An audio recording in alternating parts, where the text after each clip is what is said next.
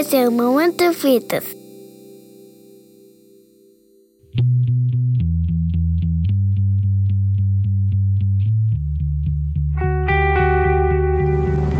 Eu queria abordar aqui a questão de por que os bandidos se tornam muito mais brutais do que são na rua quando entram no crime organizado, faccionado de cadeia.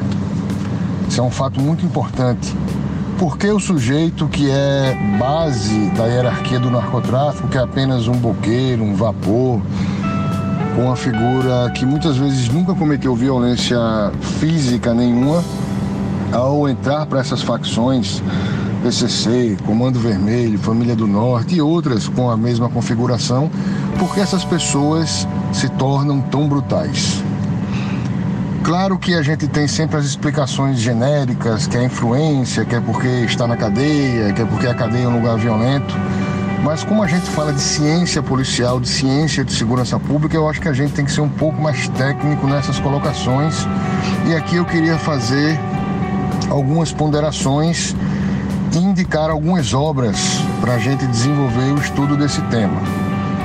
Porque o tema é tão notável que a gente começa a observar, por exemplo, coisas inéditas que aconteceram no sistema penitenciário brasileiro que não aconteceram em lugar nenhum do mundo.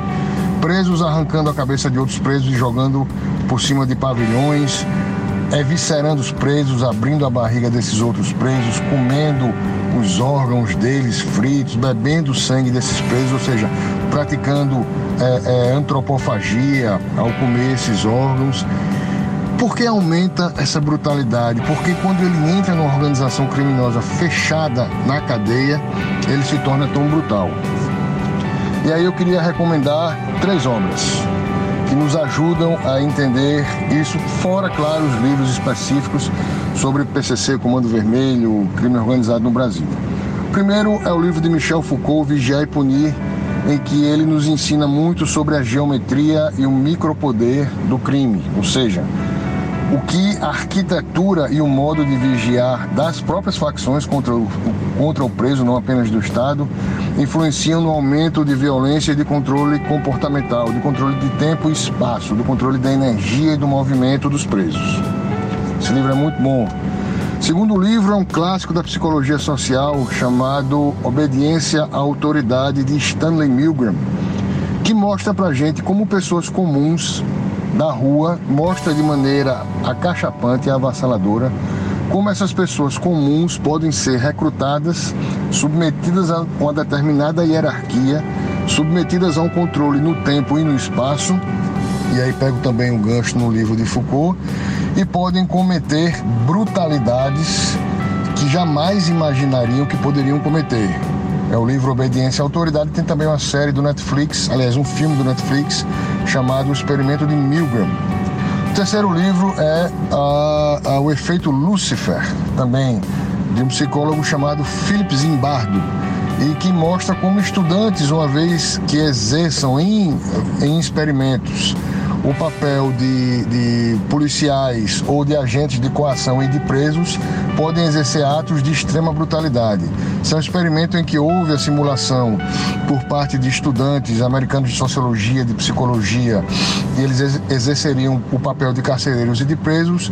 Eles entraram num nível tal de violência que o experimento iria durar cerca de 15 dias, durou apenas uma semana, porque as pessoas ficaram com medo deles acabarem se destruindo lá dentro.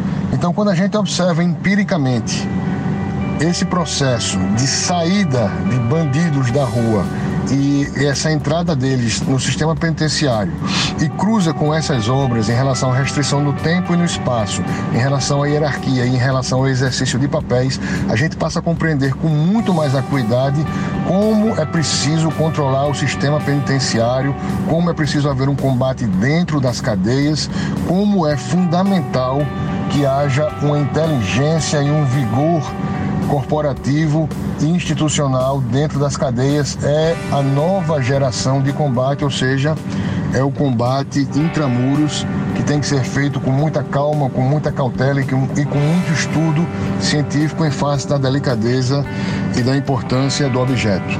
Meu nome é Pablo de Carvalho, sou delegado de polícia e psicanalista em formação e aqui estamos no Momento Virtus. Um forte abraço.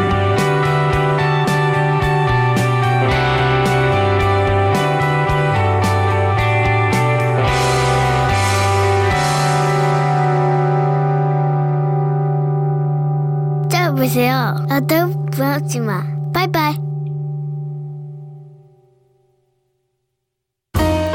Podcast foi editado e publicado por Nabe Podcast Network. Saiba mais em nabecast.jp.